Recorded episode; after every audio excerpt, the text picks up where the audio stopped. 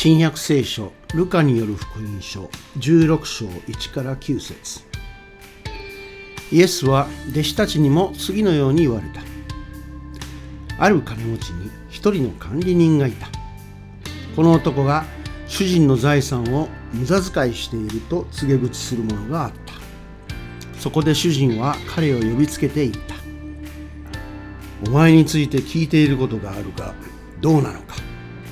会計の報告を出しなさい。もう管理を任せておくわけにはいかない。管理人は考えた。どうしようか。主人は私から管理の仕事を取り上げようとしている。土を掘る力もないし物乞いをするのも恥ずかしい。そうだ。こうしよう。管理の仕事を辞めさせられても自分を家に迎えてくれるような者たちを作ればいいのだ。そこで管理人は主人に借りのあるものを一人一人呼んでまず最初の人に私の主人にいくら借りがあるのかと言った。油100バトスと言うと管理人は言った。これがあなたの証文だ。急いで腰をかけて50バトスと書き直しなさい。また別の人にはあなたはいくら借りがあるのかと言った。小麦100コロスと言うと管理人は言った。これがあなたの証文だ。80コロスと書き直しなさい。主人はこの不正な管理人の抜け目のないやり方を褒めた。この世の子らは自分の仲間に対して光の子らよりも賢く振る舞っている。そこで私は言っておくが不正にまみれた富で友達を作りなさい。そうしておけば金がなくなった時あなた方は永遠の住まいに迎え入れてもら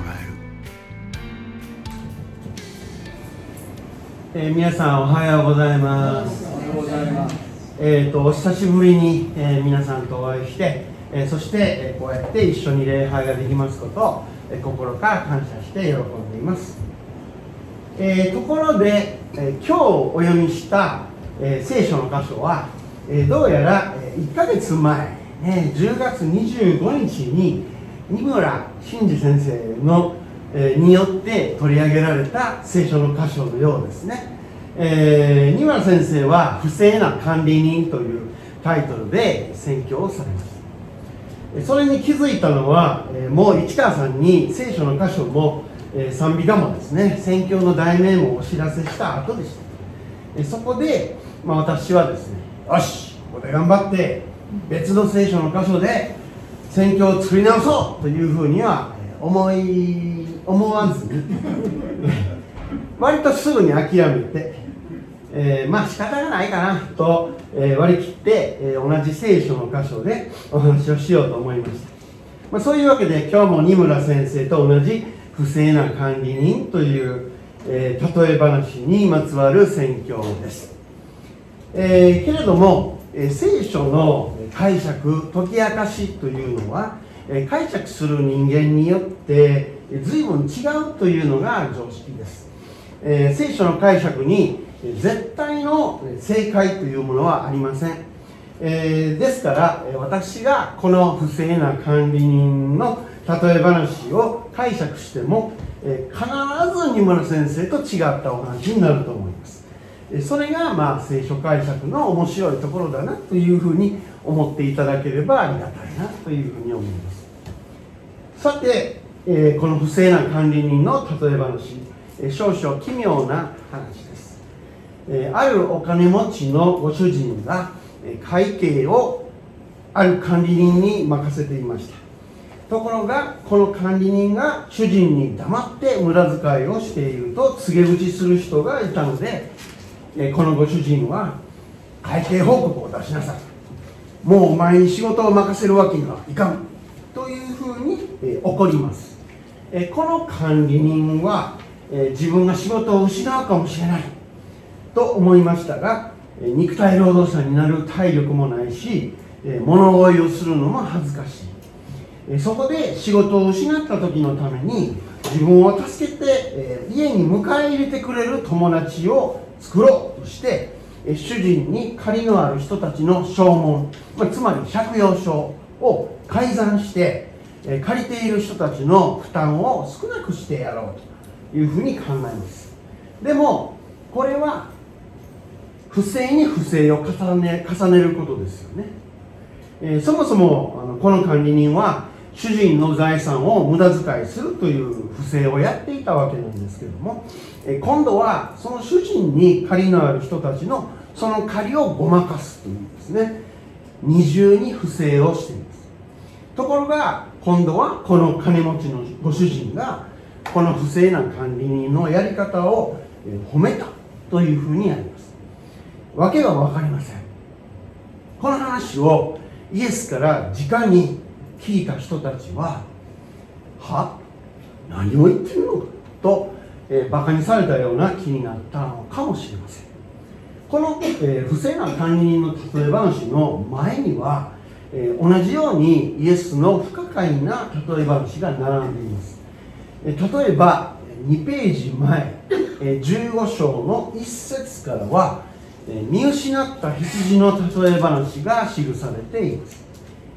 えあなた方の中に100匹の羊を持っている人がいてその1匹を見失ったとしたら99匹を野原に残して見失った1匹を見つけ出すまで探し回らないだろうか。これ例えば私が普段勤めている学校でですね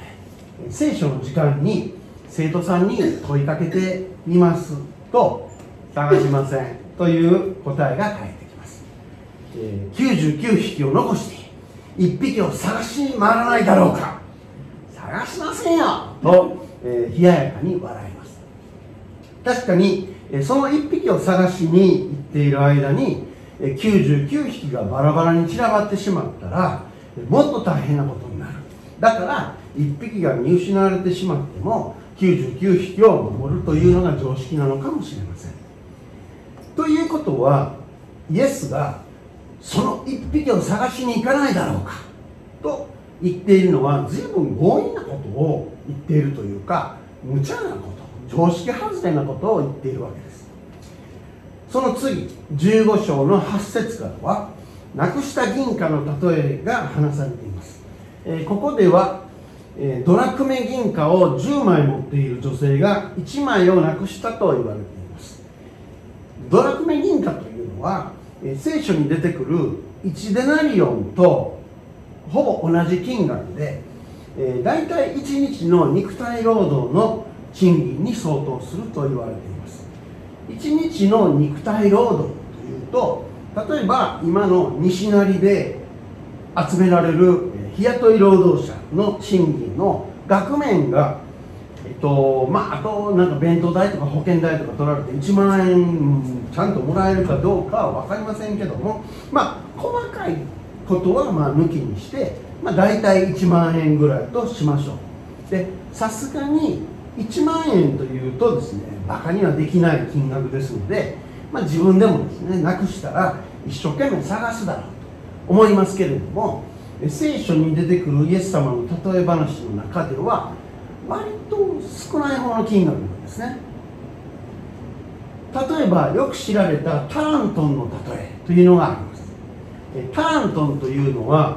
え、6000デナリオン。先ほどのドラクメと同じ金額ですけどもそのデナリオンが6000枚銀貨が6000枚に相当します。ということは大体6000万円です。6000万円というと6000日分の賃金。現在の日本の年間休日の日数が120日だそうですので平均が。ですから1年365日から引くと245日働いたことになります。そこで6000日分の労働を245日で割ると、まあ、ざっくりした計算ですけれどもおよそ24年間働いたお金ということになります。24年間というのが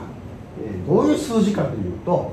大体イエス様の時代の貧しい日雇い労働者の平均寿命が30歳ぐらいだという説があります、えー、ということは6歳の時から働いているということになります。ということはアジアアフリカラテンアメリカなどの貧しい国々で路上で暮らしているストリートチルドレンが肉体労働に出されるのが大体6歳から7歳ぐらいというのでなんとなく話が一致してきます。つまりイエス様が生きておられた時代の貧しい労働者の世界で1タラントンというのは6歳から働いて30歳で死ぬまでの生涯賃金。そうなると1タラントンというのは一生かかって稼ぐお金ですからこれ結構高いということになります。ましてや2タラントンの人が出てきます。1億2000万円。5タラントンだと3億円という金額になるわけですね、まあ、ちょっとタラントンの話が今長くなりましたけども要するにイエス様の例え話というのは人がはっと思うような大きな大げさな話がよくあるわけです。そこで、えー、今日の聖書の箇所、えー、不正な管理人の例えに戻りますけれども、えー、この金持ちのご主人がから、え借りている人の借りを見ると、えまず1人目の人が油100バトスと言っています。1バトスはだいたい23リッターなんです100バトスというと2300リッター。おそらくこの時代の油っていうと多分オリーブオイルのことだと思いますので食用油の1リッターの重さが約 900g です。水よりちょっと軽いですね。でこの 900g かけるですね23リッターが1バトスですから100バトスというとおよそ2トンになります。2トンの、えー、オリーブオイル。結構多いと思いませんか、えー、より正確に言うと 2070kg なので一般的なスーパーで売ってるようなオリーブオイル、えー、それに、まあ、例えばですねあの味の素のエクストラバージンオイル、ね、ちょっと調べましたけども 600g 入りで3450本に相当します、えー、つまりこの人はオリーブオイルを3450本借りています。皆さんは1年間にオリーブオイルを何本ぐらい消費されるでしょうか？まあ1年間にこのオリーブオイルを1本か？まあ多くて2本ぐらいじゃないですか。まあそうするとですね1500年以上使います。ちょっとしつこいようですけども、えー、車のガソリンでいうと、えー、私の車がですね大体1回平均35リッターぐらい給油できるんですね、えー、100バトス2300リッターすると66回分給油できるガソリンの量になるんです、えー、まあ一応ですね私の車ハイブリッドでございますのでリッター19キロほど走ります。そうすると2300リッターつまり、えー、油100バトスですと、えー、実に4万3700キロ走れる計算になります。さらにしつこいですけども私の自宅から普段奉仕しているえ徳島市内の教会まで、え片道190キロ往復で380キロですので油100バトスあれば115往復できます。私あの1ヶ月に2回徳島に通っておりますので57.5ヶ月としてまあ4.8年つまり5年近く通うことができます。ですからえー、油100バトスで京田辺市から徳島市まで5年間往復。と、えー、いかにこの人が膨大な油の借りをしているかということがお分かりになるでしょうか。これだけの油を借りている人の借用書をハムの量にしようと、えー、改ざんしろとこの管理人は言っているわけです。改ざんしたことがバレてももうどうせ俺はクビになるんだから一緒やというふうに言わんばかりです。話が長くなってまいりました、えー、次の人は小麦100コロス借りたと言っています。1コロスが約230リッターだそうです。つまりこの人は23トンの、えー、ものの、えーえー、小麦を借りています。えこれをあ2300リッターですね。えこれを実感するためにまた換算してみますけれども、まあ、小麦からはだいたい83%の小麦粉が生生成されますのでまあ1コロス23トンとして19トンぐらいの小麦粉が取れます、えー、19トンと言いますと私の持っている運転免許証昔の運転免許証なので8トントラックが運転できます、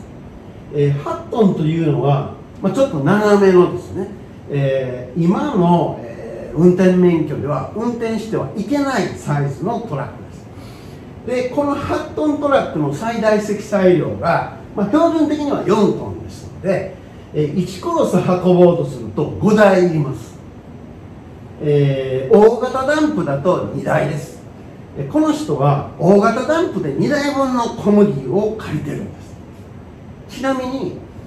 平均的な日本人の1年間の小麦粉消費量で計算すると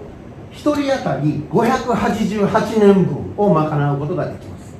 換算するとかけうどんが26万5000倍になります。ちょっとおかしいくらいの、膨大な量の小麦を借りてますよね。この人は、まあ、管理人はこれを8割に改ざんしろと言っていますので、まあ、かけうどん5万3000倍ぐらいは負けてやるぞと、まあ、そういうわけでこの例え話は要するに恐ろしい量の借りを抱えた人たちの話だというわけです。ところで、この膨大な量の貸しをごまかした管理人はなぜかこの金持ちのご主人に褒められます。この世の子らはあ、えー、ルカによる福音書16章の、えー、8節から9節ですね。元のページに戻っていただくと、えー、この世の子らは自分の仲間に対して光の子らよりも賢く振る舞っている。そこで私は言ってが不正にまみれた富で友達を作りなさい。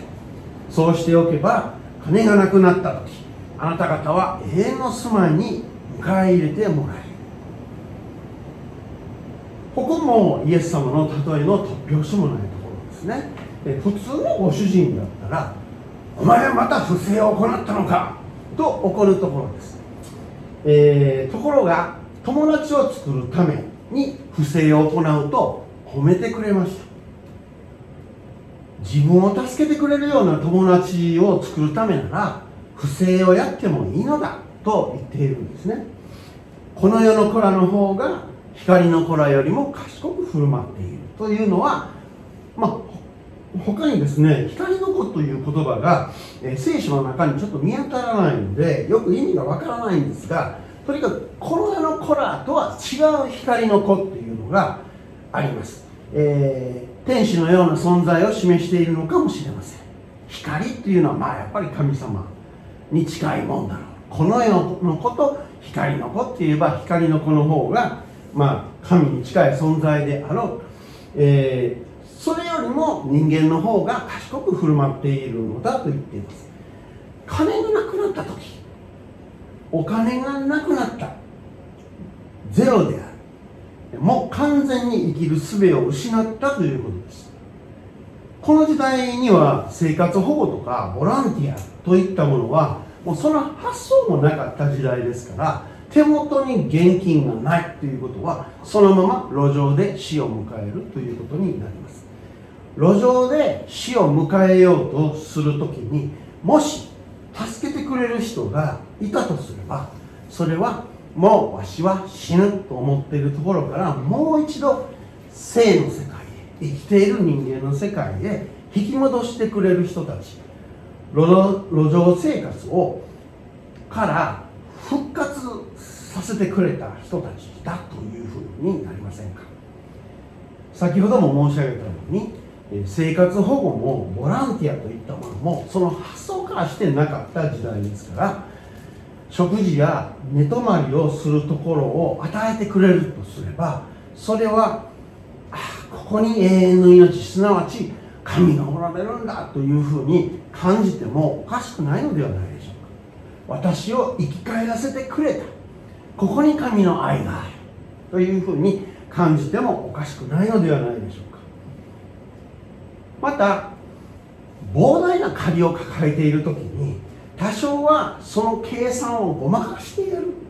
それがこの世の子らのやり方だと言っているわけなんですけども。例えば、まあ、今のようなデジタルな管理社会になる前は、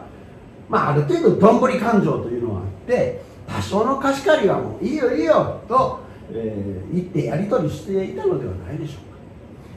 特に牧師の家庭などである話ですけども何人もの身寄りのない子供を預かっていたりする人がいたりしました、えー、そういう事情でお金のやりくりがつかなくなって教会の会計に手をつけてしまった。それでも地域の牧師たちが事情を察してうまいこと地区の会計でカバーしていた。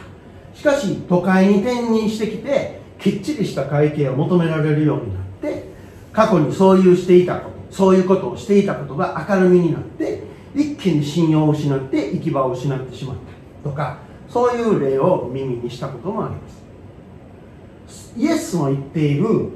貸し借りというのはこのような「いいよいいよ」というどんぶり感情の話ではないでしょうか。そうやって助け合っておけ。それがお前の命を救うんだよというえ非常に現実的な人間臭い助け合いの世界をいやそれを神様も喜んでくださるんだよ。と解釈できるのではないかと思うのですがいかがでしょうか。もとより私たちは神様に巨大な借りをしています。命というものを借りております。命は授かり物と言いますが私は借り物あるいは預かり物というふうに思っております、えー、なぜなら命はいつか神様にお返ししなければならないからです。それそれは巨大な借り物です。それだけ私たちの命はそれぞれ価値のあるものです。